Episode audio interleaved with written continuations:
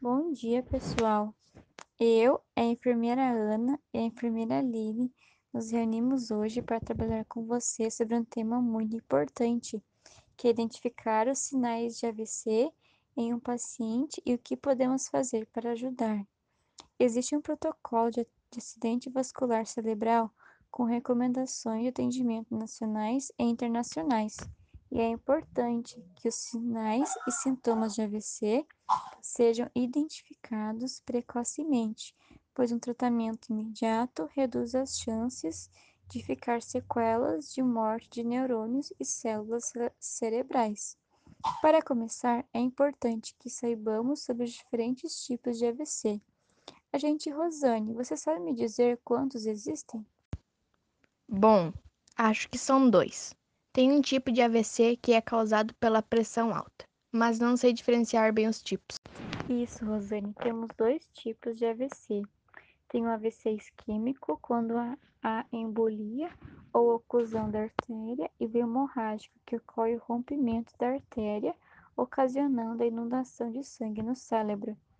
O hemorrágico é menos frequente, corresponde a cerca de 15% dos casos, porém é considerado mais fatal.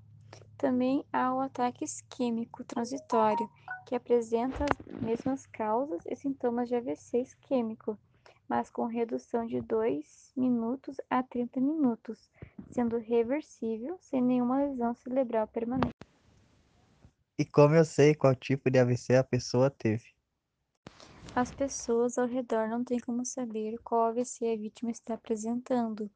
O que se deve fazer é levá-la até o atendimento médico o mais rápido possível. Existem testes simples que confirmam se a vítima teve um acidente vascular cerebral. Pedir para a pessoa rir, fechar os olhos e levantar os braços são ótimas ações, porque no AVC a vítima fica paralisada em todo um lado do corpo e assim podemos identificar alguma simetria. No hospital, por meio de uma tomografia, será diagnosticado se o paciente teve AVC isquêmico ou hemorrágico. E quais são os sinais principais de uma pessoa que está tendo um AVC?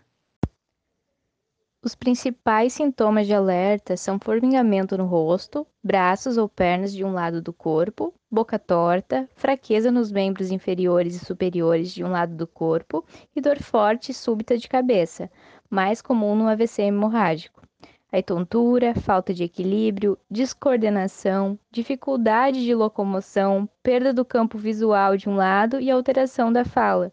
Os sinais costumam ser bastante característicos, mas, mesmo se estiver na dúvida, é melhor procurar um hospital especializado. E o que devo fazer na hora que perceber que uma pessoa está tendo AVC? Vou falar para vocês o passo a passo. Primeiro, manter a calma, acalmando também a pessoa com suspeita de AVC. Segundo, deitar a pessoa, colocando-a em posição lateral de segurança para evitar que a língua obstrua a garganta e anotando o horário que iniciaram os sintomas. Terceiro, identificar as queixas da pessoa, tentando saber se tem alguma doença ou se faz uso de medicamentos. Quarto, chamar uma ambulância, ligando para o número 192 informando os sintomas da pessoa, o local do ocorrido, número de telefone de contato e explicar o que aconteceu. Quinto, não oferecer bebidas ou alimentos, pois o AVC pode provocar dificuldades de deglutição. Sexto, aguardar pelo socorro, observando se a pessoa está consciente e respirando. Sétimo, se a pessoa ficar inconsciente e parar de respirar, é importante iniciar as massagens cardíacas, apoiando uma mão sobre a outra, sem deixar os cotovelos dobrados. O ideal é fazer de 100 a 120 compressões por minuto. Nono, fazer duas respirações boca a boca com máscara de bolso a cada 30 massagens cardíacas. Caso não tenha máscara de bolso, realizar somente as compressões.